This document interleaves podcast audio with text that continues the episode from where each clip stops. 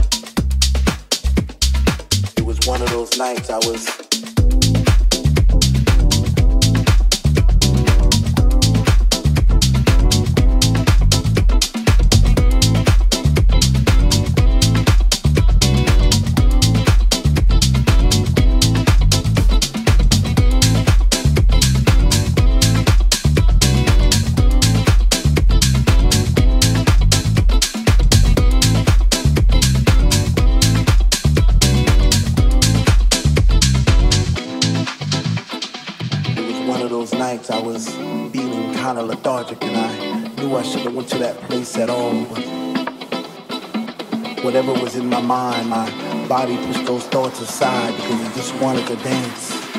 It just wanted to fly.